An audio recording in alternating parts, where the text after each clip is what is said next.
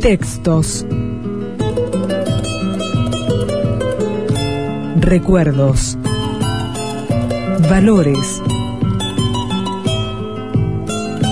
Sensaciones.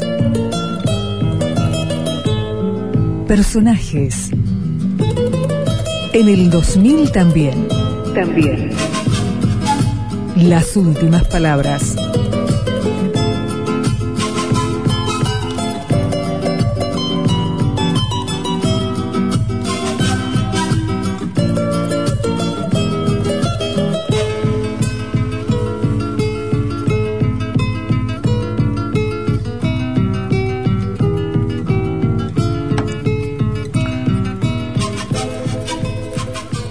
Yo sé que la muerte está pendiente hace mucho tiempo sobre mi cabeza. Moriré a tu lado. Tu última mirada me reconciliará con el mundo y en el cielo recibiré, como un perfume de tu amor, los suspiros que dé tu corazón a mi memoria. Hace un momento que te hablaba el amante. Ahora te habla el hombre, un corazón para amarte un brazo para defenderte, una vida a la consagración de tu ventura. He ahí, Amalia, lo que te ofrezco de rodillas. No, jamás. Eduardo, en efecto, hizo la acción de arrodillarse, pero los brazos de Amalia se lo impidieron. Y en ese momento de entusiasmo y de olvido, la frente de la joven sintió el calor los abrazados labios de su amado. Ella no hizo ninguno de esos movimientos violentos y generalmente mentidos de las personas de su sexo en tales casos. Recibió sobre su frente el primer beso de Eduardo, oprimió su mano fuertemente entre las suyas, lo miró tiernamente y fue tranquila, en apariencia, a despertar a la pequeña Luisa. El amor había recibido el beso. El deber ponía fin a aquella escena. Eduardo comprendió toda la delicadeza de la conducta de Amalia y sintió en su alma todo el orgullo de su exquisita elección.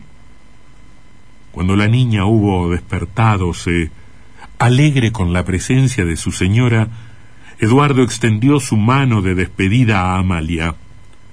Ella entonces se quitó de sus cabellos la rosa blanca que había llevado al baile y se la presentó a Eduardo.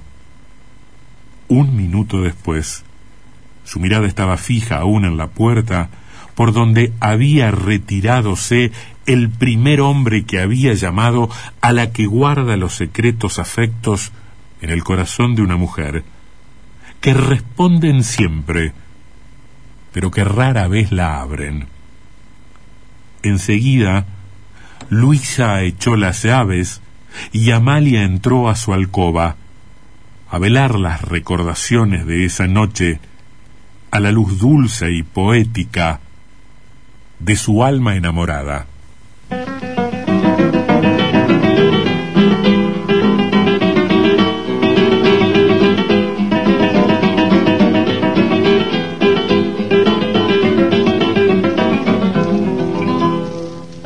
Sangre del año cuarenta mojaba tu rostro divino color de jazmín. Doliente azucena de la tiranía, jamás Buenos Aires se olvida de ti. Soñando vivías en la quinta sola y el río te daba su mortal canción. Suspiran los sauces de la calle larga, se oía a lo lejos un canto de amor. Belgrano te amaba, Jazmín tucumano, la daga de rosa su pecho buscó. Lloraron de angustia tus bellas pupilas en las noches rojas del restaurador. Con cintas celestes en tus trenzas le abrían la puerta del viejo jardín. Guitarras porteñas decían la gloria de aquellos amores, cantaban por ti.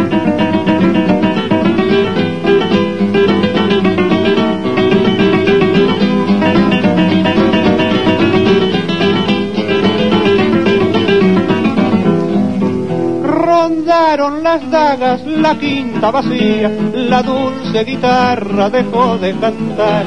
Eduardo Belgrano se estaba muriendo y allí en los rosales goteaba un puñal.